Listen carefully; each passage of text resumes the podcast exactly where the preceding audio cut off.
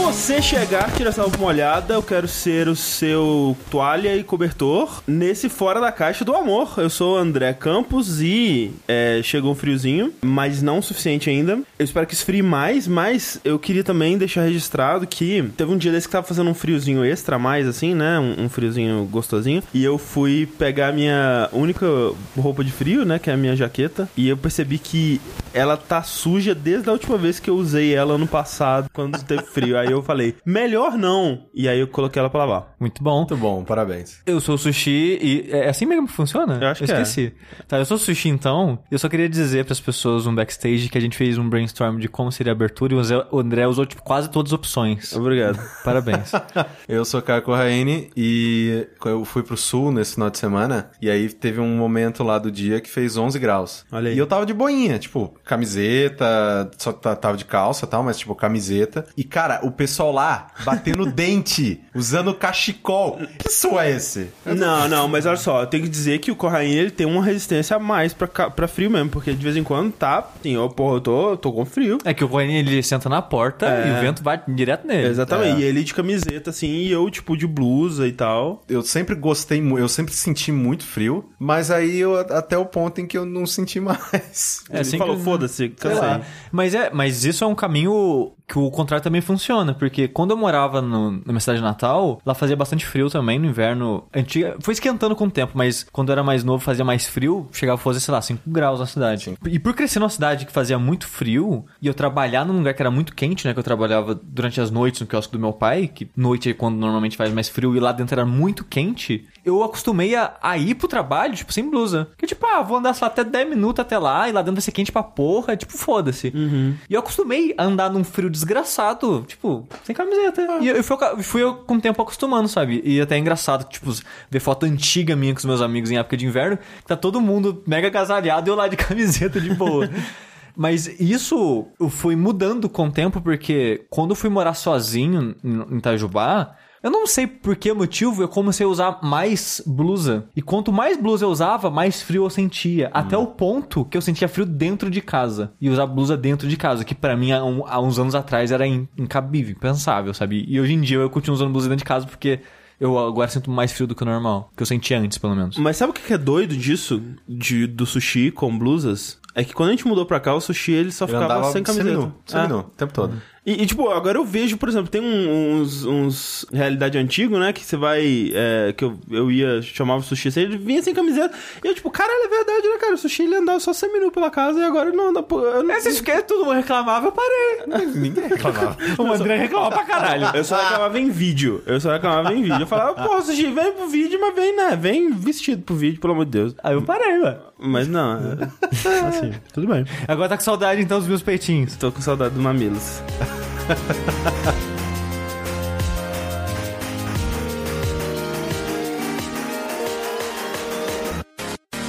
Falando em mamilos, André, Opa, vamos falar de defuntos. eita.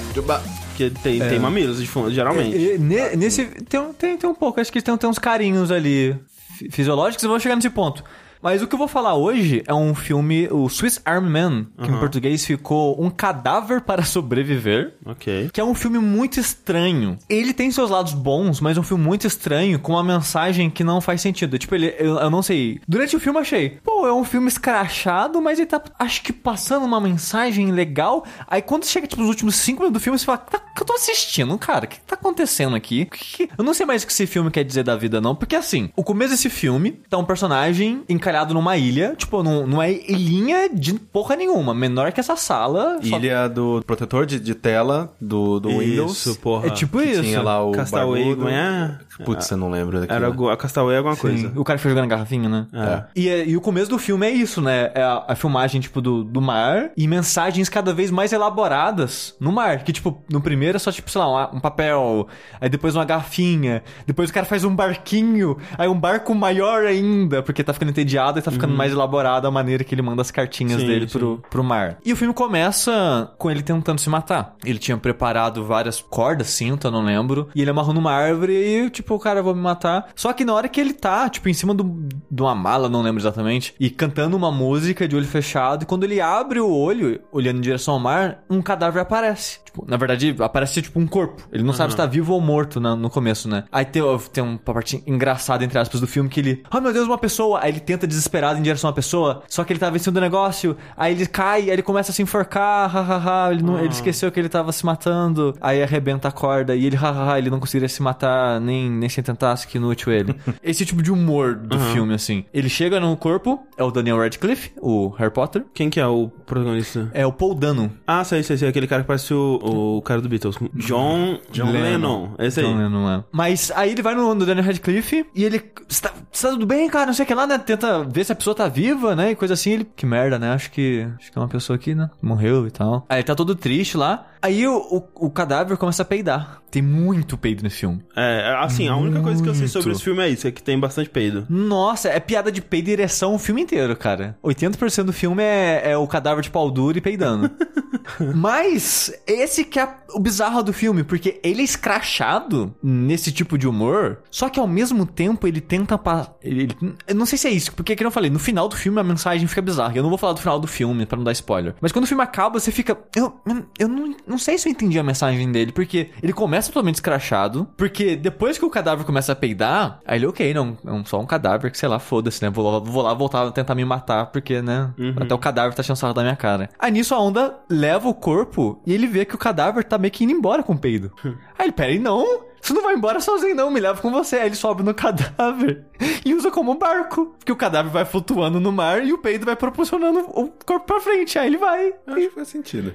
né? Faz sentido. E, e ele foge da ilha em cima de um cadáver peidando. A gente sabe por que, que ele tá na ilha? Não, não fala por que que ele tá na ilha. E quando o filme acaba, talvez você se pergunte se algum dia ele esteve na ilha. Olha aí, spoilers. É, porque isso, bem cedo no filme, ele coloca essa dúvida em você se, se ele é confiável o ponto de vista deles. Coisas que ele fala, dá pra você confiar nele. Porque ele, na verdade, ele não dá tão certo esse plano dele, porque ele acaba caindo no mar e desmaia, e acaba que a correnteza leva ele de volta pra terra. Aí ele acorda numa praia com árvores e coisas, e ele, caralho, eu tô, tipo, num continente de novo, agora eu preciso tentar chegar na cidade ou coisa assim. E quando ele olha na praia, o corpo tá lá de novo, só que ele fica, tipo, acho que eu tenho que levar esse cara comigo, né? Tipo, ele me ajudou e não sei o que lá, e eu tô sozinho há tanto tempo, e acaba, ele acaba levando o cadáver com ele, até um ponto que ele acha uma caverna, que ele chega numa floresta que aparentemente é próxima de uma cidade, porque tem vários, muito lixo, sinal que passou gente por ali, sabe? Aí ele vai numa caverna, e nessa caverna, depois de umas coisas, o cadáver começa a falar com ele. Hum, mas, tipo, mexer a boca? Não, não, é, falar. Ele só, ele só. Ele, ele não mexe o corpo,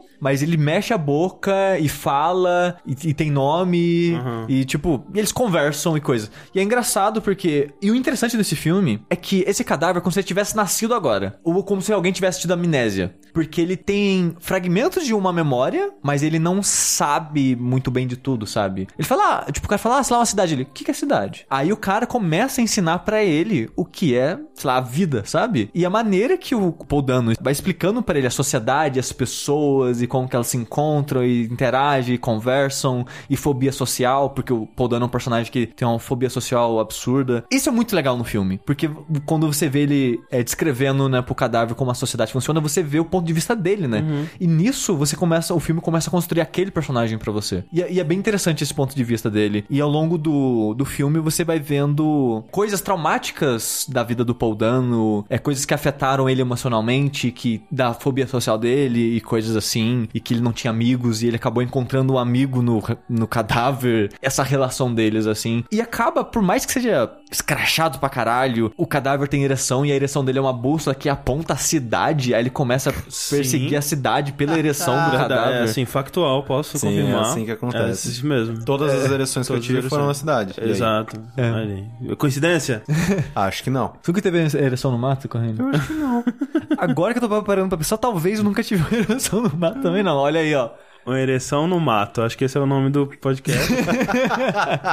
Então, ele vai desagradar muita gente pelo humor dele. Você gosta de piada de peido, o sujeito? De modo geral, não. Não. Não. No, no filme, a- as piadas de peidos não me, não me agradam, mas também não me fazem sair dele, É sabe? porque, pelo que parece, elas não são, tipo, o foco, assim... Não. Você não tá assistindo pelas E vai, piadas de diminu e peido. vai diminuindo com o passar do tempo, assim. A- até o fim tem piada de peido, mas a frequência delas diminuem, assim. Aham.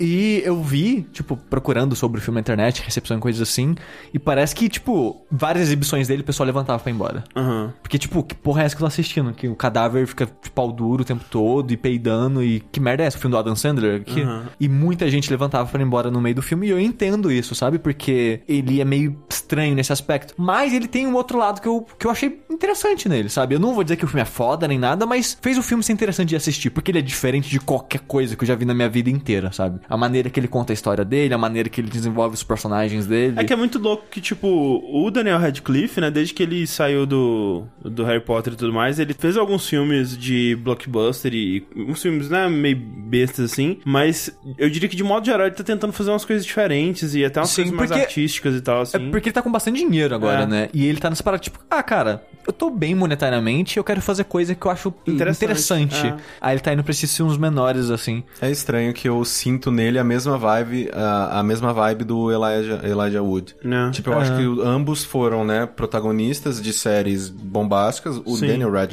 Radcliffe, eu acho que ainda mais porque ele começou né, bem nessa novo. vida. E teve mais filmes também. É, ele, come- ele começou meio que es- estourando fazendo Harry Potter, enquanto o Elijah Wood ele teve outros papéis e tal.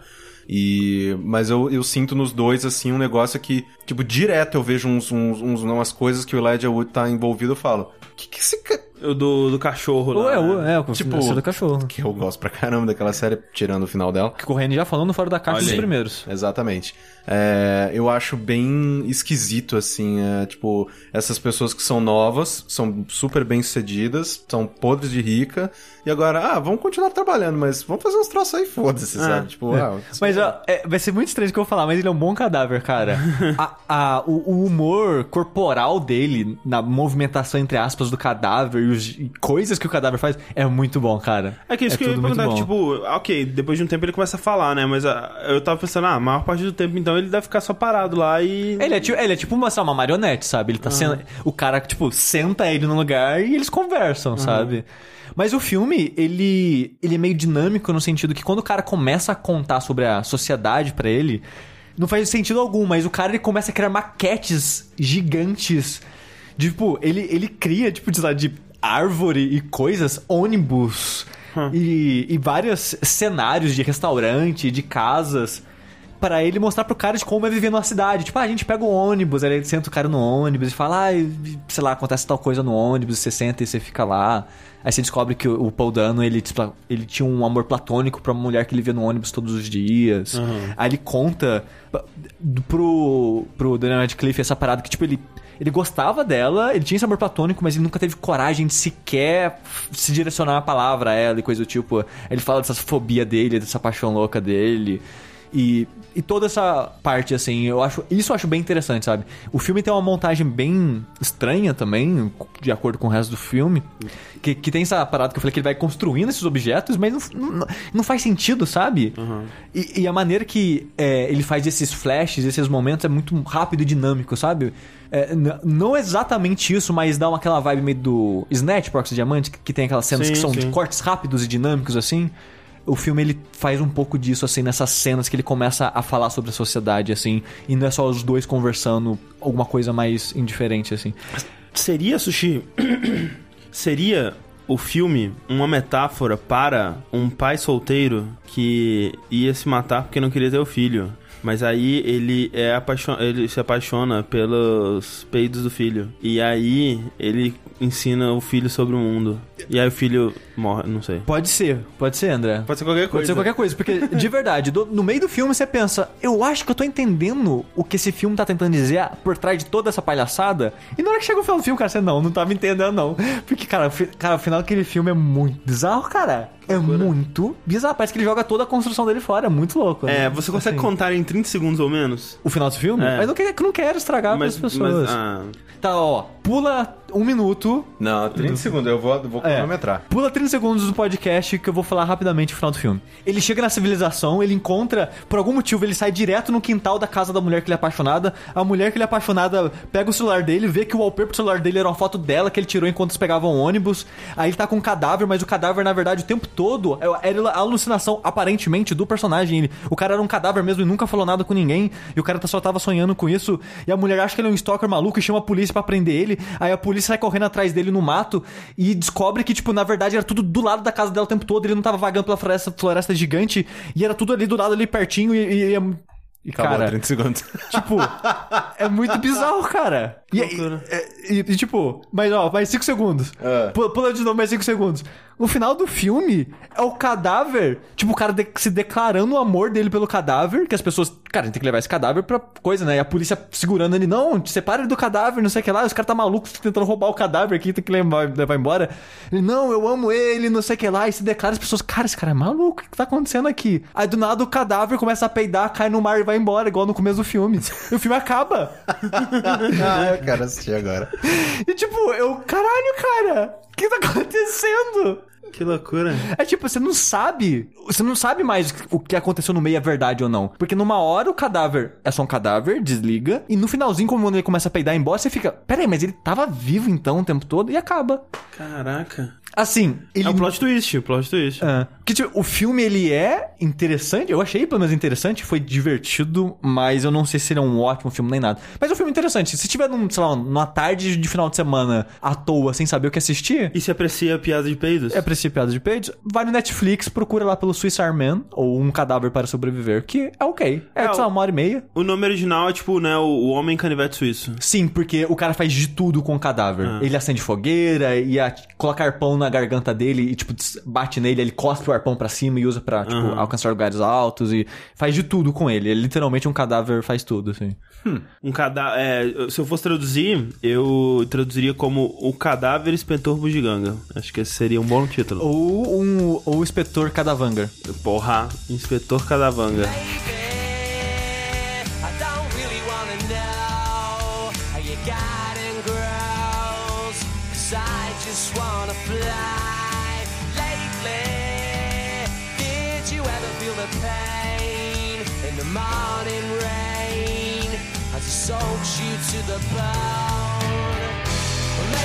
Falando então em Netflix, eu queria recomendar rapidamente duas coisas que eu assisti recentemente na Netflix que eu gostei bastante de ambas. A primeira delas é o documentário Super Sonic, que é um documentário sobre o Oasis. Ah, droga! Como você não... Por que não documentário do Sonic? Podia ser um documentário do Sonic, né, cara? É verdade. Sobre as esmeraldas do caos. Mas não, é um documentário sobre o Oasis que, eu não sei de vocês, cara. Assim, o Oasis hoje em dia é uma, é uma banda que ela não é muito bem vista, né? É- Eu, eu, eu nunca gostei nem das músicas do Oasis e eu sempre achei o cara muito antipático. Ela é uma banda que a personalidade dos seus membros, né, dos, dos dois principais, né, os irmãos, Os irmãos Gallagher, Gallagher. é, ela meio que cria uma antipatia geral com, com a banda de, de modo geral e as pessoas elas acabam né, meio que não tendo muita paciência, somado ao fato de que as musiquinhas que estouraram deles, né, tipo os Wonderwall. Wonderwall e essas porra assim, São muito grudentas e repetitivas. e são muito batidas, né? Se for tocaram demais e o pessoal meio que tipo, ah, uns, uns Dá uma preguiça, meio, né? Eu né, sinto que é o mesmo sentimento que as pessoas têm hoje em dia com o YouTube.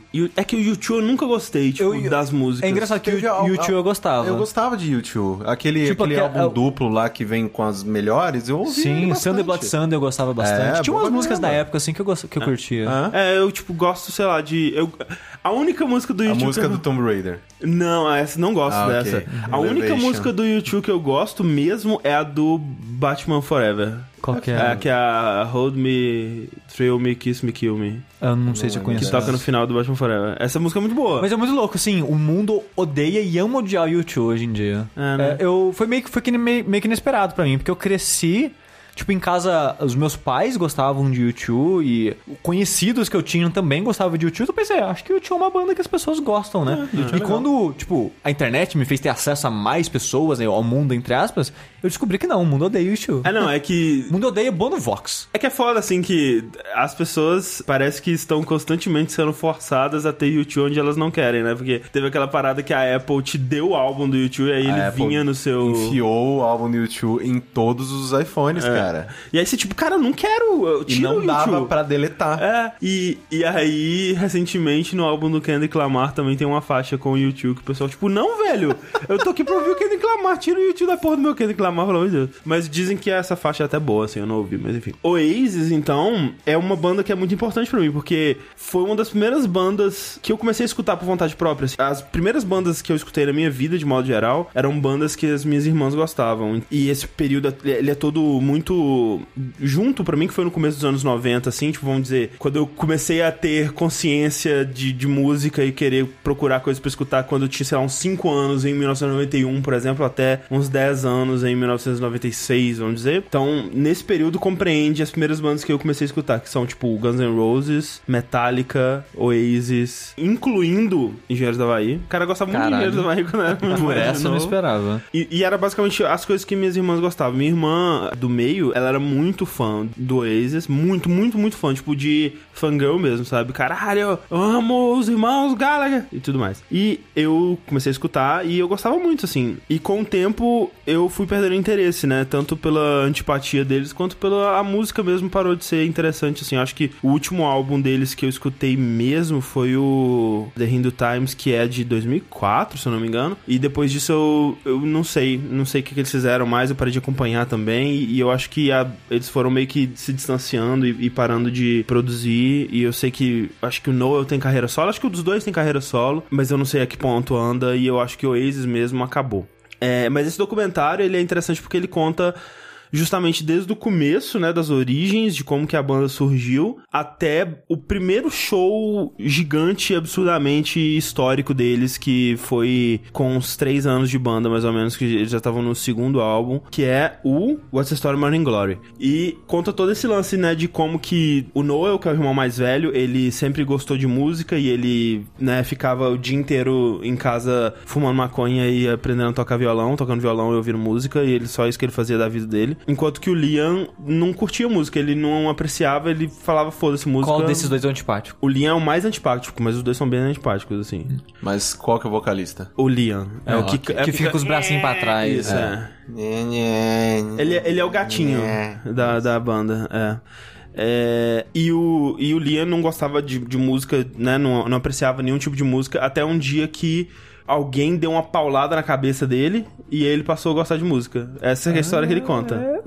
Basicamente. Ok. E aí, quando ele passou a gostar de música, ele juntou com um pessoal do, do colégio dele lá que tava, tinha uma banda e os caras falaram: Porra, esse cara canta bem, bora trazer ele pra cantar com a gente aqui. E aí eles estavam, eles foram fazer um show e aí o, o Noel falou: Porra, como assim meu irmão tá numa, numa banda fazendo show? Que filho da puta, por que, que ele me chamou pra essa desgraça, caralho, que bosta? Ele foi, falou: Ô, seu filho da puta, deixa eu entrar nessa banda aí, caralho. Aí ele falou: Ok. Eles mostram, eles fazem um bom trabalho de mostrar como que o, o Noel, na verdade, ele é a alma da parada, sabe? Isso é tão forte que, tipo, no momento que ele entra na banda e ele mostra do que, que ele é capaz dessa banda, ele vira o dono da banda imediatamente. E, tipo, apesar da banda não ter sido fundada por ele, dele ter literalmente o último membro a entrar, ele manda e desmancha naquela porra. Ele fala assim: ó, você não tá tocando bem o suficiente, você sai da banda agora. E o cara, ok, sai. E todo mundo, não, ok, ele, ele realmente tem que sair da banda. E fica nisso, sabe? E eles fazem um bom trabalho de mostrar que realmente, tipo, você imaginar que um cara é, chega pra você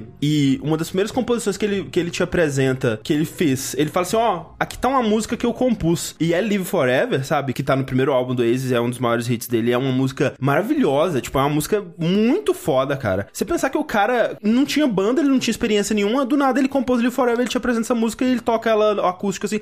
Tipo, não, cara, você não compôs essa música, não, velho. E não tem a menor chance de ter composto essa música. E é uma atrás da outra, sabe? É bem doido isso que os dois primeiros álbuns do Oasis é, é, é insano a quantidade de música boa e música que não faz sentido uma pessoa que não, né, não tem experiência com isso ter composto dessa forma, sabe? E, e- e isso tudo ter vindo de um cara só, né? Porque o, o resto da banda ele tava meio que como. Não, os caras eram os, o mão na massa, eles só faziam o que o Noel compunha e, e, e mandava eles fazer, basicamente. E foi nisso que eles começaram a estourar, né? Primeiro com é, Live Forever, Supersonic e tudo mais, e depois com, né, é, Supernova, é, Wonderwall, Don't Look Back in Anger e tudo mais. E eu queria, na verdade, eu, eu- talvez eu, a coisa que me decepcionou um pouco nesse documentário foi que eles não mostraram muito da decadência da banda. Eles mostram mostram bastante de brigas, né? E umas brigas muito feias, assim, de, de deles caindo na porrada mesmo no- nesse começo. Até entre os irmãos. E, Não, especialmente entre os irmãos, eles se odiavam, assim. Eles falam que é aquela é, rivalidade entre irmãos, assim, mas é, é mais do que isso. Tem momentos ali que você acha, esses caras, eventualmente esses caras vão se matar se eles continuarem Mas assim. eles só citam ou chegou a mostrar alguma briga mesmo? é, de não- backstage? É, não, não- eles, eles, com, eles citam com detalhes, né? Mas é, filmado mesmo tem muito pouca coisa, assim. Mas é.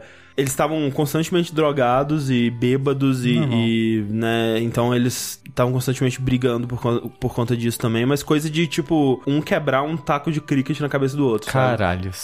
É muito agressiva a parada. Então, é, tinha toda essa tensão aí, a tensão entre os membros também, de tipo, o do Noah falar, cara, nessa banda que a única pessoa que, que tem valor sou eu, e todo o resto eu posso substituir. E de fato ele substituía quando era conveniente pra ele e tal. E o Liam, assim, de vez em quando ele tinha flashes de que. Os dois, na verdade, de vez em quando eles tinham, eles tinham flashes de que é, eles gostavam daquilo e que eles estavam apreciando e que aquilo era importante pra eles. Mas de modo geral, toda vez que eles vão falar sobre a parada, parece que é um, um parto, uma, um sofrimento e uma coisa chata. E eu não sei realmente o que que, né, o que que se passa, né? Porque também é, é muito doido que foi meio que da noite pro dia, sabe? Eles eram uma banda de ninguém, aí de repente foi uma coisa quase como Beatles mesmo, né? Que eles foram de repente num programa de TV e aí explodiu. E aí foi é, pouco depois disso eles viajaram pro Japão e quando eles foram pro Japão era Beatlemania no Japão, sabe? Tipo, as, as pessoas, as, as mulheres malucas, meu Deus, gritando, arrancando cabelo, jogando calcinha. E aí quando eles voltaram pro, pra Inglaterra também tava assim lá também. Ligou uma chave, assim, caraca, a gente é foda agora e a gente é superstar fudido do caralho. Mas como ele para justamente no que. Eu acho que dá pra considerar o auge deles, porque depois do What's the Story of Morning Glory, que é o vem o Be Here Now, é o primeiro álbum que você para, para pensar assim, ok, esse álbum não é tão bom assim. E acho que todos os outros um pouquinho mais. Porque os dois primeiros álbuns eles são meio que impecáveis, assim, eles são caralho, velho. Como, como que um cara compôs esses dois Eu álbuns? acho muito louco isso do, do sucesso do Oasis. Que, tipo, até bandas tá, como Beatles eu consigo entender, ver algum apreço, assim, mas o Oasis, sei lá, eu nunca achei nada demais a música deles. E, e eu lembro que há uns anos atrás, talvez muitos anos atrás, já teve a época que o show do Oasis foi o maior show, em termos de número de público, da Sim, história. Com, sei lá, 500 mil pessoas, sei lá quanto, quanto mil gente tinha naquele É. negócio. Caralho, o Oasis é a banda com o maior show da história. Que loucura, cara, sabe? Eu fico de cara, assim, com algumas composições deles que eu acho realmente, realmente muito boa, sabe? Não só como uma música pop, mas uma, uma composição foda e produção também, né?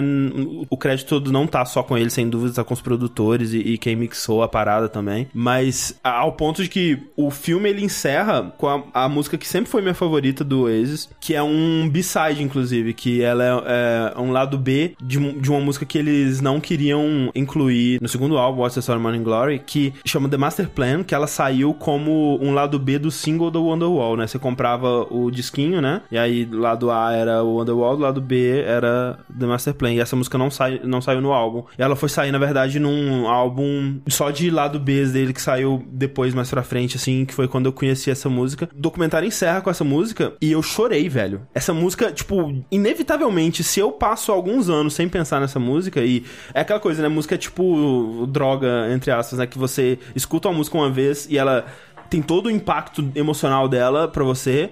E quanto mais você escuta, menos impacto e menos impacto. Pelo menos, né, depois de um certo tempo, né? Porque tem músicas que, quando você escuta pela primeira vez, ela também não te impacta tanto, e aí, eventualmente, ela vai te impactando mais, mas tem um auge, e aí depois decai, né? E, e também tem que, não sei se é assim com você, mas pra mim música é a coisa que mais mexe com emoção Não, e memória, sem sabe? dúvida. É ouvir a música e eu voltar pra aquele momento da minha vida, sabe? É, essa especificamente não tem muita co- coisa de memória comigo. Eu não lembro especificamente de nenhuma época nem nada assim. É, é mais a experiência pura da música. Mas é, se eu escuto essa música depois de alguns anos sem pensar nela, eu choro, cara. Que essa música é bonita pra caralho, velho. Ela é uma música incrível, uma das melhores músicas. Se eu fosse fazer um top 5 de músicas da minha vida, ela estaria lá. Eu acho ela fantástica, é uma composição impecável e eu fico puto dela ser o lado B. E ela é um lado B porque, tipo, o produtor que tava mixando o álbum falou: Cara, essa música aqui, essa música aqui não é música de lado B, não. O que você tá fazendo colocando ela no lado B? Aí o, o Noah falou: Ah, é porque ela, ela é boa, né? Mas é porque eu não faço música ruim. Então, tipo, eventualmente uma música vai ter que ser lado B, né? Caralho. Ele é muito babaca, cara. E ele tava nessa época que realmente todas as composições que ele fazia eram muito boas. E ele meio que não teve esse filtro de perceber, cara, essa é a melhor coisa que você já compôs na sua vida, cara.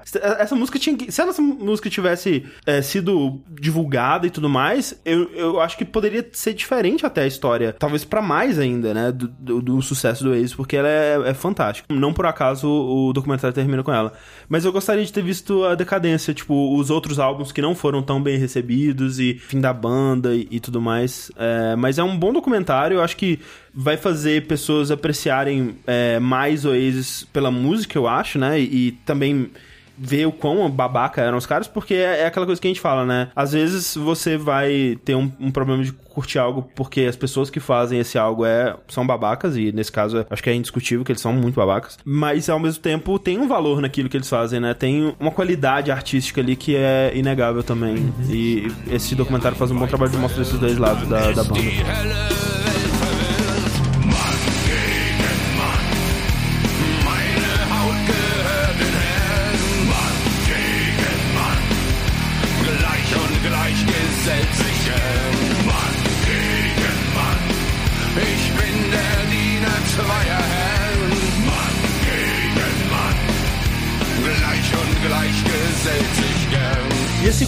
Que eu quero recomendar aqui é um documentário também do Netflix. E o André. Só uns documentários. Cara, eu gosto muito de documentário, cara. Inclusive, o Netflix me né? recomenda só documentário agora, porque eu só assisto documentário dessa bosta. Mas documentário é bom, né, cara? Eu gosto de documentário, cara. Documentário sobre coisas que me mostram coisas que eu não conhecia antes, um lado da vida ou de alguma coisa que eu não conhecia antes. Você achou eu... aqueles que eu comentei lá? Do, do genocídio louco lá? Assisti, assisti. É bom, o cara. meu problema com documentário é que eu não posso assistir documentário sobre coisa ruim, senão eu perco a esperança no mundo. É, não, esses do, do, do sushi são bem bad. Nossa, assim, eu não é consigo. Muito. Eu quero muito assistir aquela série sobre design. Sei, abstract. É, e o que a, a minha namorada ela assistiu e ela, tipo, ela faz psicologia, tá ligado? Ela até cagou de design. Ela falou, meu, é legal pra caralho. É, parece ser muito legal. E um- uma série de documentários que eu tenho assistido no Netflix, algum episódio eu vou falar a fundo, é Chef's Table, que é muito bom. Chef's Table. Inclusive, outra que é, eu, eu assisti só o primeiro, o primeiro é bom e o segundo eu não achei tão bom assim, mas fica aí também a recomendação. Hot Girls Wanted Turn On. Porque tem um Hot Girls Wanted que é sobre pornografia na internet e essa coisa que, tipo, menina faz 18 anos, vamos aproveitar e explorar ela ao máximo, aí quando ela faz, tipo, 23, ah, você é uma idosa, vai embora. Alguma coisa assim. E, e esse documentário é meio bosta. Mas agora tem uma outra que é uma série da Netflix, que, que é um spin-off desse documentário, que tá explorando outros aspectos disso que não só pornografia. Então, por exemplo, o primeiro episódio é sobre é, pornografia para mulheres e, e diretoras que estão tentando trazer feminismo dentro da pornografia. É muito. É fascinante esse episódio. E o segundo é sobre Tinder e coisas assim. Eu achei meio bosta, assim. Mas enfim. O documentário que eu quero recomendar aqui chama T-Code. Cosquinhado. Eu não Ah, sei. eu já, já me falaram desse, desse documentário. Ou sabe uma coisa que eu descobri? Ah. Que não é cosquinha, é cócegas. Cócegas. É coceguinhas. Coceguinhas. E cara, cosquinha, velho. Coce... É, quando você fala rápido, parece cos... coceguinhas. Cosquinhas, cosquinhas. É, cosquinha é melhor, desculpa. É, esse documentário, ele é, em teoria, sobre campeonatos de cócegas. Sim. Que é. Vence quem aguenta mais tempo? Eu acho que essa é a parada. Mas veja como eu não sei exatamente qual é a parada. Apesar de ter visto o documentário? Apesar de ter visto o documentário, porque na verdade o documentário não é sobre isso. Porque tudo começa quando um jornalista homossexual, isso é importante, neozelandês, ele descobre que isso tá rolando, né? Ele vê no Facebook dele alguém postando, olha que loucura, né, gente? É, é campeonato de cócegas. Aí ele clica pra ver, e aí tem um, um cara, um jovem, bonito, torneado, amarrado numa cama, com a roupa de da Adidas, né? Com aquelas listrinhas pra mostrar que é esporte, né? Porque é assim que você mostra que alguma coisa é esporte, afinal de contas. Com um outro hom- homem jovem, torneado, bonito, loiro, é, gostoso, né? Com os pés é, em cima dele, sabe? Uma perna de cada lado no, no tórax dele, com o pinto quase na cara dele. Tava com o peso do corpo dele em cima do outro Exato, cara. sentado em cima dele, né? Com uma perna de cada lado, com as duas mãos no sovaco dele, loucamente ali fazendo as cócegas e uns caras atrás no pé dele, na barriga, e tipo, com a mão quase entrando no short. Me mais. lembra meu dia a dia com a minha namorada. Ela faz muita ela, coisa. ela ama fazer cosquinha. Cara, eu não consigo, cara. E eu tenho muita cócegas. Eu também, cara. Então, ela me mata. Não, assim, eu com a, Clarice, tipo, se, se eu tô deitado é, com o braço em volta dela e ela com a cabeça, tipo, no meu braço perto do meu sovaco, e ela- se ela se mexe de uma forma um pouco estranha, eu já não consigo. E é bizarro, porque eu não ve- consigo. E, em vez de eu adquirir resistência a cócegas, eu tô mais sensível. É. Agora tem vezes que ela não tá fazendo cócega, ela tipo, ela É. encosta em mim, eu dou, "Ah!" dou um pulinho assim, Sim. já um espasmo, sabe? Tipo, achando que é alguma coisa, mas não. Eu não consigo, eu não, eu não. Primeiro que eu não confio na Natália. mas porque, né? Eu, eu sei lá, eu tô deitado na cama com o braço assim, tipo, levantado, né? Colocando a mão, usando a mão de travesseiro, é, deitado assim, de, de- com a barriga pra cima. Ela deita do meu lado, eu não consigo ficar com Exato. o braço levantado. Exato. Eu tenho que baixar, porque eu preciso estar preparado. Porque aquela merda, uma hora ela vai vir. Não, tipo assim, a, a Clarice, ela sabe o quanto eu odeio e ela não faz de maldade, mas às vezes é o psicológico. Às vezes, se, se, se sopra um ar diferente ali, eu já... Ô, caralho, cócegas. Eu não consigo, é muito ruim, velho. Mas, então assim, só de ver essas paradas já me dá um nervoso absurdo, sabe? Parece que é... Cara, é muito horrível. Eu não sei como é que os caras não explodem ali. Mas... É, eu também pensaria que é isso que acontece com a pessoa que recebe cócega demais. Ela explode. Explode, ela, é. ela se mija, ela, se- ela É. caga, ela vomita e aí explode. Eu não sei como ninguém se mija, porque eu acho que a primeira coisa que aconteceria comigo se eu tivesse É, preso... eu ali- conheço pessoas que me veriam com isso, por sinal. É. Porra.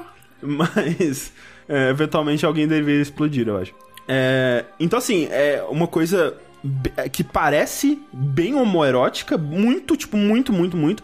Quase tanto como MMA. Oi! É, do jeito que você vendeu, né? é, dando, é, dando ênfase, né, aos corpos fortes e musculosos e homens bonitos, né? É, e a, palpação, sabe? Porque eles vão por baixo da camisa e, e perto da virilha, assim, sabe? É, tipo, é uma coisa que parece muito erótica mesmo. Já viu aquele clipe do Hammerstein, o Man Gang and Man? Não. É um, é um bom clipe. Uhum. É com muitos homens fortes se esfregando. Olha aí que loucura. Fica, fica aí a dica.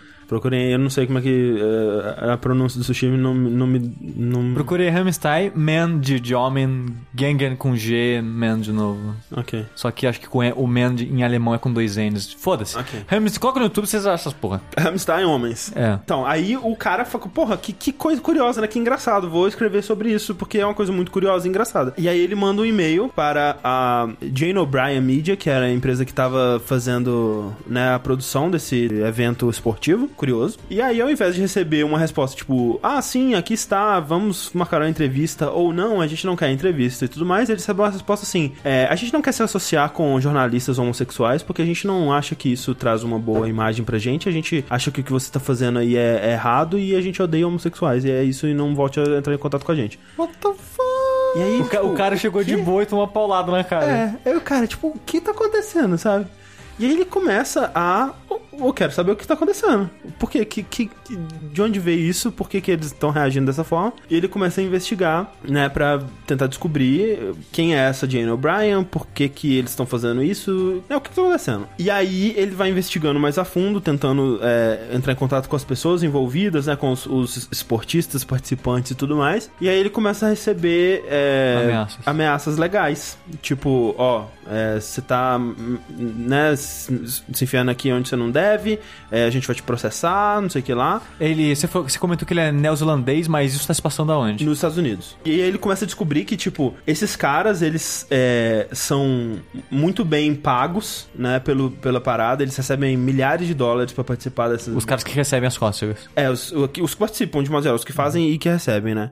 É, eles recebem milhares de dólares, eles recebem é, bônus, assim, de, de ingresso pra show raro pra caralho, é, pra eventos esportivos, é, alguns recebem, tipo, sei lá, carro, sabe? É uma coisa, tipo, muito bem, é, com muito dinheiro envolvido. Caralho. E aí, né, ele começa a receber essas ameaças e os caras começam a falar, ó, se você não se envolvia mais, porque é uma empresa com, né, bolsos infinitos, e você, né, o que vai acontecer é que você vai tentar pagar o seu advogado, mas a gente vai durar muito mais e é melhor você nem, né, se dar o trabalho e tal. Ao ponto de que eles mandam é, duas pessoas, dois representantes legais da empresa, pra é, Nova Zelândia em primeira classe, né? E eles, eles querem deixar claro que é a primeira classe pra mostrar o quanto eles têm dinheiro. E eles se encontram com o cara e tentam intimidar ele pra, tipo, ó. Mas o que que ele tá fazendo de errado para as pessoas tentarem abrir uma ação legal contra ele? Então, nada. Ele, tá, ele, tava, ele tava se enfiando nos, no- nos assuntos da parada Não, mas tipo, mas é, é que eu, tô, eu, eu sei que gente que tem dinheiro arruma uma maneira de foder as outras pessoas, mas o que, que eles iam falar? Que, tipo, ah, esse cara tá entrevistando outra pessoa, eles não podem entrevistar outra pessoa, porque, tipo. Ah, não sei. Hum. Eu, eu- não consigo, sabe? Eles não falam muito bem no documentário sobre isso, de, do que tipo de ameaça que eram. Eu, não- eu não lembro nesse começo. Eu, eu acho que não, porque é, acho que é inclusive por isso que ele fala, tipo, foda-se, eu não tô fazendo nada de errado, eu vou continuar investigando, porque, né, eu só tô investigando uma coisa que é pública, né, basicamente. E aí ele e o, o parceiro dele viajam para os Estados Unidos pra começar a fazer esse documentário e essas filmagens e tentar encontrar pessoas e falar com essas pessoas e, e tudo mais. E ninguém quer falar com eles sobre isso, né? As pessoas estão todas muito intimidadas. Acho que, na verdade, o que? Eles começam a descobrir, na verdade, que é, várias pessoas que estão envolvidas nisso, elas também estão sendo intimidadas pela empresa. E tem pessoas que, por exemplo, a pessoa participou lá do campeonato e aí ela falou: Não, não quero mais e, e eu queria que, né, no, no que a gente combinou, vocês não iam publicar meus vídeos e agora vocês estão publicando. Eu queria que vocês não publicassem o vídeo. Apareceu um vídeo meu no YouTube eu queria que vocês tirassem o vídeo do ar. Eu pedi pro YouTube pra eles tirarem o vídeo do ar. E aí os caras começaram a mandar é, intimidação pra esse cara. E, e, e não só intimidação legal, mas coisa de tipo assim: criar um site com o nome do cara. Falando, oi, eu sou o fulano de tal, eu adoro sentir cócegas, esse é o meu fetiche, eu sou meio perturbado. E aí procura da vida do cara, ah, ele é um professor de educação física na escola. Manda pra e-mail pra escola, você sabia que o seu professor de educação física é um pervertido sexual? Olha aqui esse vídeo dele e tudo mais. E começa a tentar fuder a vida do cara, sabe? Pra ele parar de, de interferir, né? Deixar eles fazerem o que eles quiserem. É uma coisa muito doida. Cara, é coisa, isso é mais absurdo que um, ca- um cadáver peidando no mar, É cara. muito absurdo. É, é, o fato que existe uma empresa is a que caga dinheiro É. de alguma maneira, É, vezes- faz um campeonato de cócegas que deve dar dinheiro em retorno pra eles continuar fazendo isso e ameaçando as pessoas envolvidas que, que, que não- Nesse momento, que quando eles estão indo para os Estados Unidos, né? Que eles vão para os Estados Unidos pra tentar falar com as pessoas envolvidas, eu tava pensando, cara, quem é essa pessoa que tá por trás disso? Tipo, tem que ser uma pessoa. Não existe uma pessoa má desse jeito. É tipo um desenho de. Não, cara, pa- desenho pa- animado. não, parece que você tá contando um pedaço do Persona 5 pra mim. É um. Total. É um vilão de desenho animado, sabe? Eu, eu não conseguia pensar em ninguém, tipo, sei lá, o, o Gargamel lá atrás do computador mandando essas porras, sabe? E aí eles encontram um, um cara que é justamente isso que aconteceu com ele: que ele era um jogador de futebol americano e ele não consegue mais nada na vida dele porque todo lugar que ele vai, o pessoal meio que já, né, vai pesquisar quem é esse cara e tal. E a primeira coisa que eles encontram quando procuram o nome dele é- são esses vídeos que eles vazaram porque ele tava querendo se distanciar dessa parada. E é isso, assim, eles, eles começam a chamar pessoas de áreas pobres dos Estados Unidos, justamente para serem pessoas que não vão ter nenhum recurso de lutar contra o que quer que aconteça, né? Se eles Decidir se decidirem se distanciar. e tudo mais. Enquanto isso, essa empresa ela continua constantemente, sem parar, organizando esses eventos e realizando essas filmagens e, e tudo mais. E quanto mais você vai assistindo, você vai percebendo que, tipo, isso não é um evento esportivo, isso não é um campeonato, isso é, É alguém tipo- que é- tem um fetiche por ver homens sentindo cócegas e É, algum tipo de entretenimento pra alguém.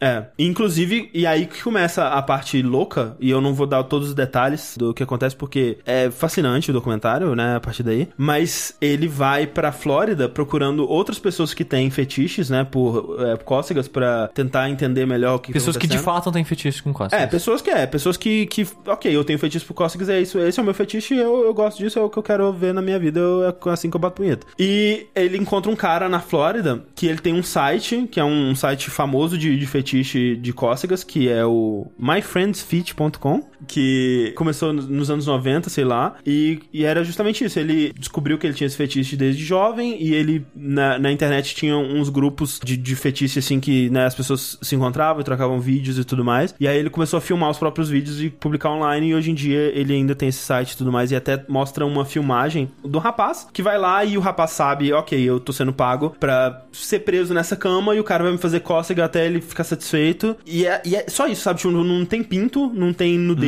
é tipo cócega. O cara faz a cócega, o cara que tá amarrado, ele, coitado do cara, velho, dá muita pena dele, velho, ele tá sofrendo muito, velho. Mas ele continua lá e ele sabe que é aquilo que ele foi pago pra fazer, ele vai agu- aguentar ali uns, sei lá, uns 20 minutos. Isso vai virar um vídeo, vai ser postado na internet e as pessoas vão consumir e provavelmente se masturbar pra esse vídeo.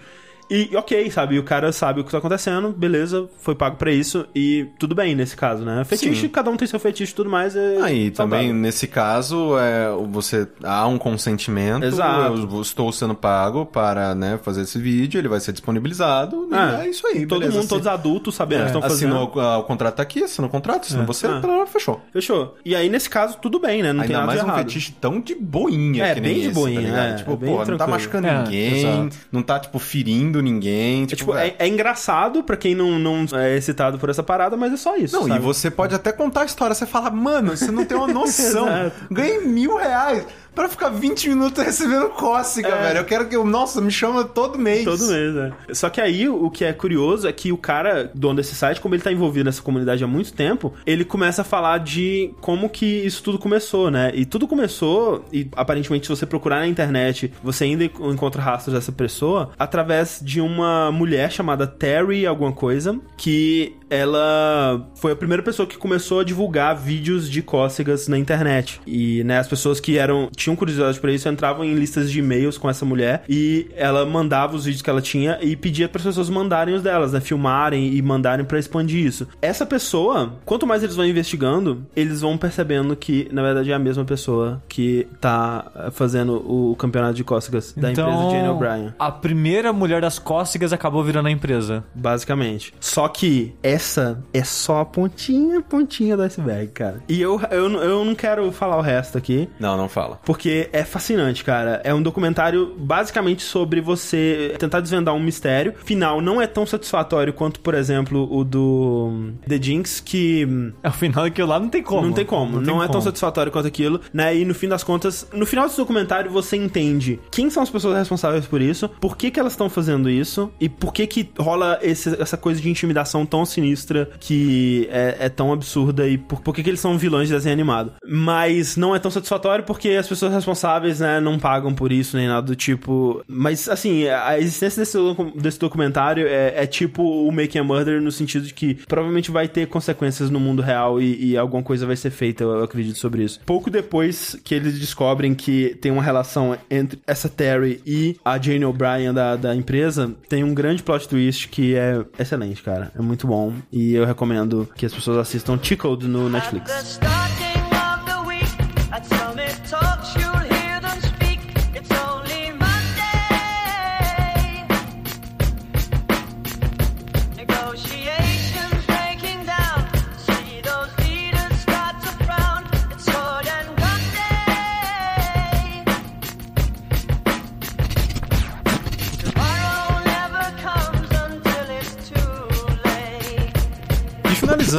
Este Fora da Caixa, eu queria dizer que eu assisti o Split. E eu vou falar rapidamente, eu só vou dizer que eu gostei muito, Olha aí. tirando uma parte específica no fim. Ah, tá fragmentado. Eu acho que eu só gostei tanto porque eu gosto muito de Unbreakable. É, e agora, né, olha só, queria dizer que o Shyamalan já, Não, o Shyamalan já, tipo, anunciou. jogou, f- foda-se, é isso aí, ó. Então, É. a- agora a gente pode falar que, né, ele anunciou que vai ter o próximo filme que vai chamar Glass. Sim. Que vai ter o, o Samuel, Samuel Jackson, Bruce, Willis, Willis e a menina. e né? o, né, o McCoy, Então, McAvoy. Ele, ele foi confirmado também? Foi. Ah, então beleza. É porque até onde eu tinha visto ele não tinha sido confirmado, mas que bom então. A, a Nath, ela não gostou tanto assim, mas eu, eu terminei assim falando, tipo, É. "Pô, bom, hein? Não, bom então, pra caralho. antes da cena final eu tava tipo, é ok, né? É ok. Mas aí depois da cena final, caralho, ok. Ok, agora Essa sim. cena foi legal pra Agora caralho. Agora entendi o que ele tá fazendo nesse filme inteiro. Sim. Mas, é, além disso, né, eu, eu fui, né, passar o final de semana no sul e além de ter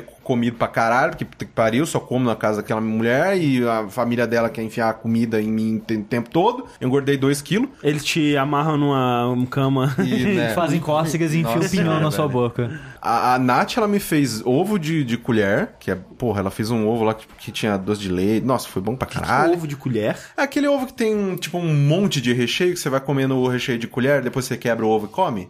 Ovo de galinha? Não, ovo de Páscoa. choco de Páscoa. Ah, ovo de Páscoa, ok. Aquele ovo de Páscoa ganha grandão, sim, assim. sim. É. tem Eu acho que foi tipo o que eu mostrei pro, Sim, pro sim. Sandra, que meu namorado fez um pra mim também. É, então. E é bom, tipo, pô, boa, boa ideia. É, então eu comi um monte de coisa, pai dela fez churrasco de novo, obviamente. Então comi pra caramba e eu assisti Velozes e Furiosos 8. Olha aí, eu tô assistindo isso aí. Eu já queria dizer aqui que o André está errado, porque o melhor Velozes e Furiosos é o 3, obviamente.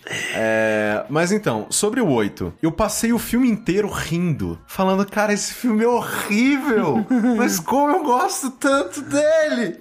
Bom, é, vamos lá. eu- A, a- a gente não vai discutir, né, sobre, tipo, é meio estranho a gente falar isso, mas não vai ter spoiler do filme. Sim.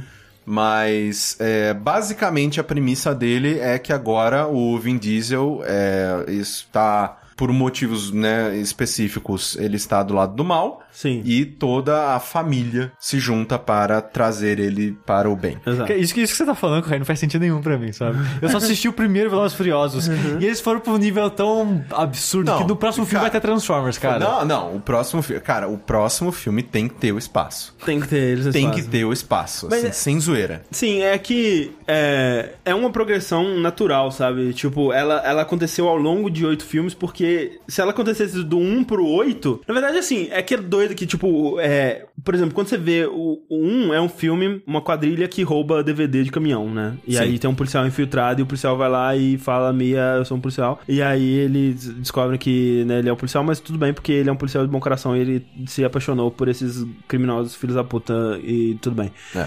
E quando acontece o salto do 1 pro 2, já é bem, já é bem estranho, sabe? Já é um salto de tom que não faz muito sentido, porque o 2 já vira um filme de ação, tipo, do carro pulando dentro do, do barco, sabe? E você Sim. fica, tipo, cara, esse não era o filme que eu tava assistindo no começo, sabe? Mas aí, porque o 2 existiu, abriu essa premissa pra eles serem um pouco mais absurdos, sabe? E Mesmo o 3 indo pra uma pegada diferente é, do 1 e do 2. é, o o 3 tre- é completamente, é, né? Nossa, veio, veio um, um soluço que eu tô do dia inteiro agora, de novo. É, o 3, ele é mais pé no chão e ele volta a ser sobre carros. É. Ele, né, ele tem toda a O cultura... 3 é o Tokyo Drift, né? Exato. O 3, né, ele é outros personagens, outro Sim. universo. Ele volta a focar, no caso, aqui no ocidente, o, o legal são só os rachas, né, tipo, Aham. linha reta, esse tipo de coisa. Lá no Japão é drift, montanha, esse tipo de coisa. Initial D e tudo mais. Exatamente, déjà vu. Só que aí quando eles vão pro, sei lá, no 5, já tá tipo over the top. Cara, mas- nossa senhora. Mas é que tá, porque o, o 4, ele é um, um bom filme de conexão, porque o 4, ele, é, ele não é um bom filme, né, na verdade, mas ele, ele é bom porque ele tem ainda a coisa do carro, mas ele já começa a fazer essa, essa ligação com mais um filme de ação, né, um filme Sim. de... Na verdade, o 2 começa com isso, né, de que eles, na verdade, eles vão fazer missões para o governo ou para, né, a polícia, o FBI, não sei o que lá. O- E- e utilizando carros. Utilizando assim, carros, Em algum é. momento, né? Exato. E, e o 4 ele já começa a, a trazer situações mais absurdas ainda. E quando você vai é, aos poucos, né, do 4 pro 5, pro 6, pro 7, pro 8, quando você chega no 8 e tem um submarino nuclear e eles estão fugindo de carro do submarino nuclear, você fala, ok. Faz, Faz sentido. sentido. Faz sentido. Esse é. o pior. Tipo, na minha opinião, quando o Rock entrou na, na série, tipo, ela deu um boost. Tipo, Ah, sim. ela estava subindo, ela estava, né, progredindo gradativamente, de um jeito que, sei lá, eles provavelmente estariam no jeito que eles estão agora, no 15. Quando o Rock entrou, ligou o, o turbo, assim, no, no máximo, Ah. e o Rock alavancou a série num nível, tanto de público, tanto, né, de receita, esse tipo de coisa, ele levou a série pra um outro patamar, que aí eles falaram, cara, agora a gente tem o, o shit de, de dinheiro infinito e a gente vai começar a ser louco. E é muito louco, porque se, se na época do 1, que o 1 fez sucesso na época. Sim. Se na época do 1 você falasse pra mim, daqui a só 15 anos, sabe quantos anos atrás foi, esse filme vai ter, tipo, 8 e mais ainda, É. e vai ser um dos maiores hits do, seu tempo. Maior não "Mas nem fudendo. Nem fudendo. Não, e é, e é bom porque ele, ele tá conseguindo fazer, né? Que nem, que nem eu tava comentando com você no um jogo um tema que a gente gravou, falando um pouco sobre a série. É, eles conseguiram fazer meio que acidentalmente o que a Marvel tá fazendo com Sim. Avengers, assim, que é, eles não tiveram filmes es- específicos para cada personagem nem nada do tipo, mas eles meio que sem querer foram desenvolvendo núcleos, né? E, e- e grupos e, e introduzindo personagens e, né, tendo um filme meio que pra cada um, sabe? Porque se eu for pensar assim, ah, o segundo filme. Ele é sobre o Roman e o, o Ted, né? Ele apresenta os dois personagens ali. Então, ok, a gente sabe quem esses dois personagens, a gente teve uma história focada neles e tal. É, no Ted nem tanto, né? Mas ele, ele é meio que. O, né, é um filme de três personagens, então o Ted ele tem um, um espaço a mais pra brilhar ali pra eh, desenvolver um pouco mais o personagem, que é o personagem do Ludacris, no caso. E aí você vê no Tokyo Drift, aí ó, apresenta o Han, né? O filme do Sim. Han e tal, e a gente vai saber quem é esse cara e tal. Aí no, no, no 4, eles meio que juntam as coisas e, e aí colocam o Han junto com o Vin Diesel e o Paul Walker e todo mundo se reúne, reúne, né? É um filme mais de ligação de, ó, ok, agora esse universo vai ter essa galera toda junto, essa galera que nos três primeiros filmes tava meio que separado, vai ser todo mundo junto agora. E aí no 5, ok, é um filme sobre o The Rock, né? Ele é o vilão, né, do filme no 5, no, no cinco, mas, né, vai focar antagonista. nele. É, o antagonista, né, exato. Ele é, ele é o cara que tá perseguindo a, a, a gangue rival. Aí, ok, beleza. No 7, eles é, apresentam o, o Owen, né, o Owen Shaw, que é o Jason Statham, né? Que também, ok, vamos apresentar esse cara, por que, que ele é tão foda. Eles vão apresentando um, um personagem por filme, basicamente, e aos poucos eles, esses personagens, eles vão a- arrumando motivos, e geralmente bons motivos pra esses personagens se juntarem a, a eles depois, né? A- a- geralmente mesmo no mesmo filme, né? No, no 5, por exemplo, no final o The Rock já tá do lado deles e tal, e incrementando essa família, incrementando esse Avengers dele, né? Que Sim. é um Avengers que tem muito mais emoção e, digamos, investimento emocional na- nos personagens, eu, eu sinto pelo menos, do que com os heróis da Marvel mesmo, que tiveram seus filmes e tudo mais, mas de modo geral, o Furiosos ele me parece ter mais coração nos bons filmes dele, pelo menos, sabe? É, e, e Você diria que eles agora estão conscientemente criando e construindo em cima desse universo Sim, deles? sim, porque eles anunciaram que esse 8 é o começo de uma nova trilogia. Hum. E eles deixam é, coisas desse 8 para um próximo filme, sabe? Sim. Conscientemente. assim. Você acha que esse filme, então, ele faz um bom uso do universo dele, assim como John Wick faz do dele, por Cara, aí vai? muito bom, porque ele tá o tempo todo criando amarras de, de lógica, tipo, tem coisas que você nem lembraria, sabe? Tipo, coisas que ele traz lá do primeiro filme. No 7, por exemplo, tem um, todo um lance que a, a personagem da Michelle Rodrigues, ela ainda tá meio que sem memória e tudo mais, e eles vão pro mesmo evento, o Race Wars, que era o evento que eles vão no final do primeiro filme, e lá no evento eles encontram personagens coadjuvantes do primeiro filme, Sim. que tipo, cara, esses caras, esses caras provavelmente nem são ator mais, velho. De tão coadjuvante que eles eram no primeiro filme, mas eles aparecem aqui só porque tem que ter essa consistência, sabe? Tem que ter esse respeito à, à cronologia e ao universo que eles criaram, sabe? Eles têm tanto carinho pelo universo que eles criaram e eles vão amarrando coisas que você achava que não precisavam mais ser amarradas e, e trazendo coisas do passado que ainda não foram resolvidas, sabe? que estranhamente é um universo muito coeso e que tem seus retcons e tudo mais, mas até quando acontecem os retcons, são bons retcons, sabe? Tipo o do Tokyo Drift, né? Como que o Han morreu, na verdade, né? Que eles inserem o... O vilão lá que tá caçando, né? É. É um retcon, tipo, quando você assiste Tokyo Drift, tem possibilidade de, ser, de ter sido aquilo? Provavelmente não, mas eles... Eles inserem isso de uma forma tão É, legal, eles sabe? inserem de um jeito que faz muito sentido, principalmente quando você para pra pensar que eles escutam o público. Porque o Han, a galera amou o Han no 3. Tipo, o, o 3 é o Han. Tipo, ele é um personagem mó legal. E o 3 é um dos mais elogiados, né? Eu gosto bastante do 3, apesar do André não gostar tanto. E tipo, é. Eu- porque o 2 é tão horrível O que eu é acho que o, o, o, o, sei lá, o, o pulo do 2 pro 3, pra mim, falou: caralho, o 3 é o melhor filme de todos Teve os tempos. um bom tempo entre o 2 e o 3, né? Porque eu lembro que o 2 foi, sei lá, um, dois anos depois do primeiro. Cara, o Tokyo Drift foi descobrir a essência dele muito tempo É, depois, o, cara. O 2, ele é tipo 2002. O 1 um é 99, eu, se eu não me engano. Não, peraí. O 1 é 2001, o 2 é 2003 e o Tokyo Drift é tipo 2006, assim, uma coisa É. assim. Então, e, por exemplo, né, no, no 3, que eles pegam e, tipo, o, o Han é um, foi um personagem que todo mundo gostou. Beleza, traz esse cara pro, pro, pro, pra, pra série. Ah, como que a gente faz isso? Fazendo toda a série se passar antes do filme do terceiro filme, sabe? E Isso é, in- é, é inteligente e a maneira. E eles estão meio que conseguindo atrair pra si o papel de ser o filme ação galhofa que vai sair de tempos em tempos e vai ser, tipo, E ele tá fazendo isso numa época em que universos estão sendo muito importantes pra filmes, Sim. né? Tanto você vê, John Wick, ele tem um, um grande sucesso, em parte, eu acho que Sim, pelo eu acho que o universo acho que sempre foi importante, só que as pessoas não tinham essa consciência como tem hoje em dia. E, e, assim, ho- hoje em dia, filme ele tá com uma pegada de seriado, né? De Sim. você assistir um e depois o outro e o outro e o outro, né? Antigamente, né? Você tem um filme que era o oitavo da série, cara, nem põe o oito no filme, sabe? E eles, né, no original, Não, no, no não, é título Amazonas os nomes deles. Eles não põem, né? Mas, por exemplo, o 7 tem o 7 no filme, né? No título. E hoje em dia isso é até, tipo, ok, né? as É o pessoas desse, estão ano faz, acompanhando. o desse ano faz muito sentido. The Fate. Fate, é. Não é, no, no Furious 7 também, eles tentam colocar uma, né, um, um, um é zona. trocadilhozinho. The Fast and the Furious. Too Fast, Too Furious. É. Aí depois Furious 7. É. The- Cara, tipo, é uma zona o nome. Fast Five, é. É. Essa é verdade, é uns uns nomes mesmo. Cara, pra mim, obviamente, né, tipo, ele, ele, ele, ele faz parte daquele, daquele núcleo de filmes em que ele é tão ruim, mas ele é tão ruim que ele é incrível. Porque ele é cheesy, ele é tipo, você assiste e você fala, não, não, não.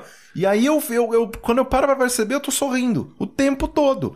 Eu falo, cara, é óbvio que esse filme é bom. Porque ele é, pra mim, ele é tão ruim, ele tem uns diálogos tão ruins, ele tem uns, umas motivações tão ruins, mas as ações, as, as cenas de ação são incríveis. Tipo assim, não, não é, faz muito tempo, e olha que eu assisto, tipo, tudo quanto é filme de ação. Fazia muito tempo que eu não via cenas de porrada tão satisfatórias quanto as do Rock do Jason Statham. Sim. Tipo, a cena que eles estão na prisão. É excelente, Cara, cara. é excelente. É excelente a E, fuga do assim, é um prazer deles. Tipo, a maneira. Eu nunca vi. E olha que eu já assisti, tipo, eu, eu acho que eu já assisti todos os filmes do Rock. Eu, eu adoro esse Aham. cara. É, eu assisti até aquele Hércules lá, que- horrível dele, que é, meu Deus do céu, que filme, filme nojento. Inclusive, eles fazem piada com um monte de coisa, né? Sim. Tipo, o Jason Statham chama ele de Hércules. Eles fazem, tipo, várias piadas sobre nesse sentido. Nenhum outro filme transforma o Rock num monstro quanto esse filme. Ele é inumano. É, Ele não, não eles, existe. Eles querem, eles querem fazer, tipo, o, o tempo todo, né? O, o- The Rock no, no, no ele é tipo. Esse cara, ele, ele é um, ele é um super-herói, ele não é um ser humano normal. Tipo, no, no sexto filme, né, ele, tá, ele quebra o braço no começo, ele fica o filme inteiro paralisado, né? E aí, quando ele vê no jornal, assim, que os amigos dele estão precisando dele, ele tá com o braço engessado, ele olha pela janela, assim, vê um helicóptero passando, né? Eu tenho que derrubar esse helicóptero, né? E aí ele faz um flex com o braço e Eu já, quebra. eu já, quebra vi, o eu já vi esse gif. Ele quebra o gesso e vai. E nesse, ele tá numa, na, na prisão, né? Ele vai, ele vai preso no começo do filme, porque o, o Dom trai o pessoal e ele vai preso né, como né, consequência. Enfim. É, e ele tá na mesma prisão do Jason Statham, que era o vilão do outro filme, e eles ficam meio que se encarando assim, né? E aí o The Rock, pra né, dar aquela intimidade assim, ele tá na, na prisão e tem uma mesa de concreto na prisão. Ele arranca a mesa de concreto da parede e começa a fazer levantamentos de peso com ela, assim, sabe? Ele começa a fazer bíceps. E aí tem uma. Quando eles estão fugindo, os caras começam a atirar nele com bala de borracha e é tipo exterminador, não acontece nada. Ele fica, ah, bala de borracha? É nada, ele continua andando de Não, boa. assim. os caras com, tipo, a armadura inteira da SWAT, assim, tipo, que é duro, velho. Lá é duro e pesado. Cara, ele dá porrada, ele dá cabeçada em todo mundo, ele faz que as pessoas saem voando quando ele bate. É, não, é tipo assim, mostra, tipo, chega três caras da SWAT, aí mostra os seis caras da SWAT, corta pra ele fazendo cara de mal, aí o próximo corte é um corte de uma outra sala, aí só vem os caras da SWAT voando pela parede, prá, e, que- e quebra assim, e cai. Cara, é muito bom. É muito exagerado, sabe? E, e assim, eu, o Corraine disse que é um, um- filme ruim que dá a volta e fica bom. Tipo, eu acho que é um filme de ação muito competente, sabe? Ele. O, o- esse 8, ele tem menos do núcleo emocional e, e carismático que outros filmes tiveram mais, né? Por exemplo, o 7 com a parada do Paul Walker e tudo mais. Sim. O final daquele filme é muito emocionante, cara. É e muito o, bonito. O, o 7 eu, eu achei um. Ele, eu acho ele um bom filme. Eu É. acho ele um bom filme. Nesse ele tem menos isso, né? Você sente que ele tá mais, assim, ação pura e tudo mais. Eles passam menos tempo, eu acho, tentando desenvolver a parte emocional. E quando eles tentam desenvolver com o motivo do Dom ter eh, se virado, eu acho que não funciona tão bem assim.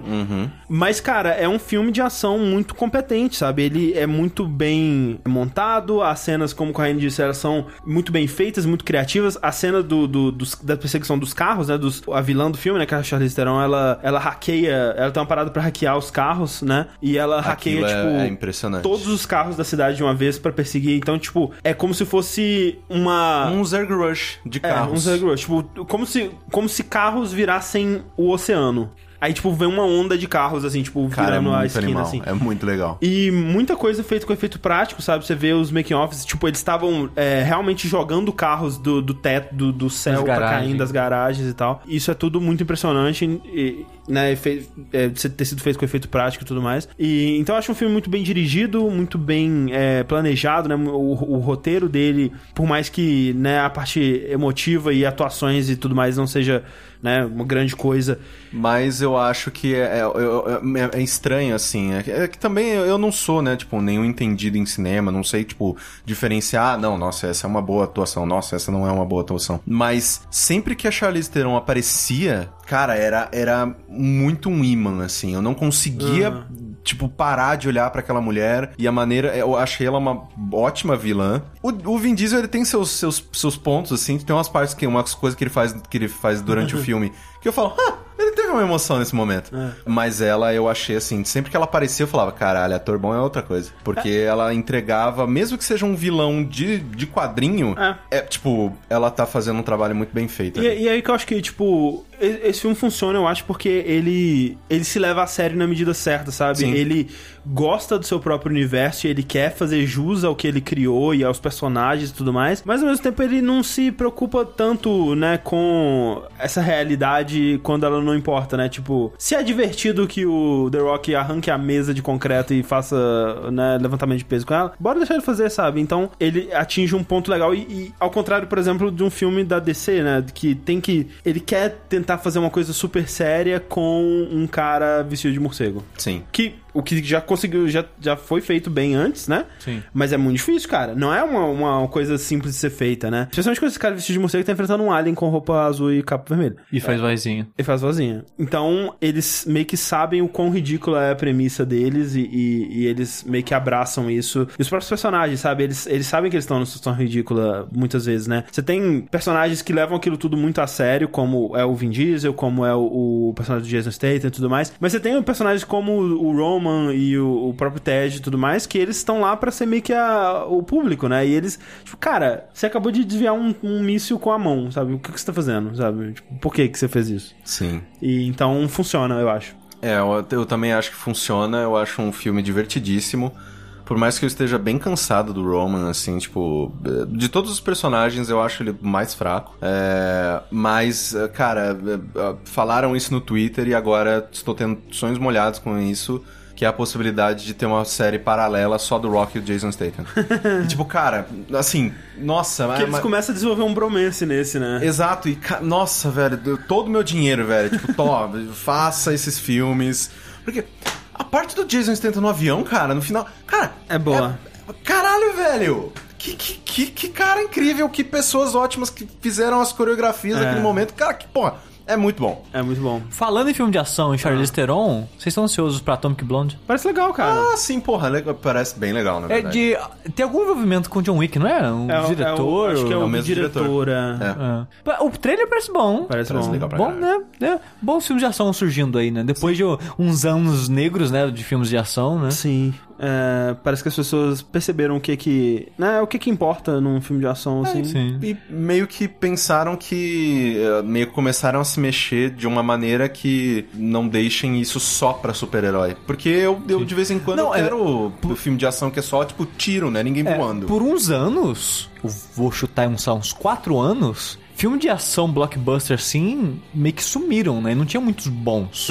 Fica- acabou ficando pra filme de, de herói, sabe? Eu não sei se foi nessa que o filme de herói cresceu, ou foi porque eles cresceram e as pessoas tentaram. Ou vamos todo mundo fazer filme de herói, não sei. É que de vez em Mas- quando você tinha algumas coisas boas. Por exemplo, Kingsman, é um, eu adoro aquele filme. Mas também é. de quadrinho, né? É, Então, também é de só que não é quadrinho. super-herói, É, é, é, né? é. Tipo, não tem superpoder e tal. Mas é, mas é interessante estar vendo filmes de ação originais, né, surgindo. Sim. O Atomic Blonde eu não sei se é adaptado de alguma coisa. Eu acho que é original, tipo o John Wick. É, porque é, eu fico pensando assim, que tipo, qual que é a diferença que me faz me importar tanto mais com o que tá acontecendo com Velozes e Furiosos e, e nem tanto assim com o, o Avengers, por exemplo? Porque em É os ambos- personagens e o, ca- e o perigo, né? Então, mas é que tá, o perigo, assim, por mais que morra alguém de vez em quando no Velozes e Furiosos, e, né, morre bem mais do que já morreu em filme de herói e coisa do tipo, você ainda sabe que, tipo, cara, o, o Vin Diesel provavelmente não vai morrer, sabe? The Rock provavelmente não vai morrer, sabe? A- a- Essa galera não tá muito em risco. Você sabe que, no fim das contas, eles são os mocinhos, eles provavelmente vão se dar bem. E nesse caso, o que me prende a eles, eu acho que é o carisma, sabe? Eu, eu ter, de alguma forma, me conectado a esses personagens há tanto tempo atrás e pensar que ainda, ainda é o mesmo Vin Diesel, sabe? É o mesmo Paul Walker, por mais que o Paul Walker não, não esteja mais entre nós. É meio que você. Eu, eu assisto os filmes do, do, sei lá, dos Velozes Furiosos já esperando aquele churrasquinho no final. Exatamente. Todo mundo com a corona.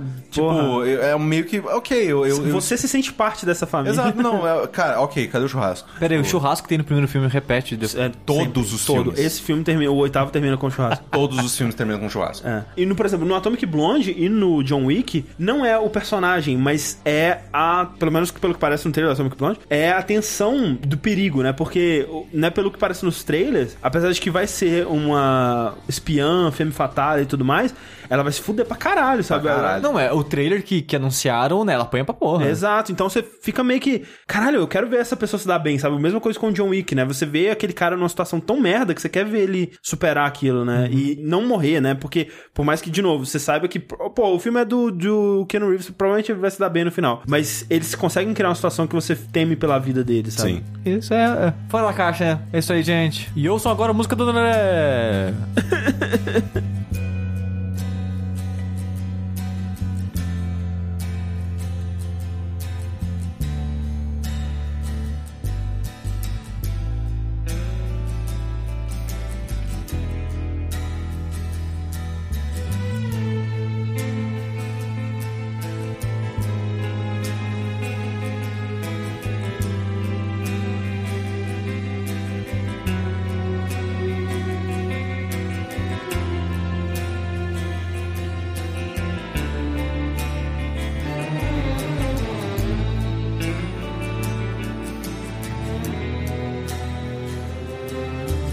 Take the time to make some sense of what you want to say and cast your words away upon the waves.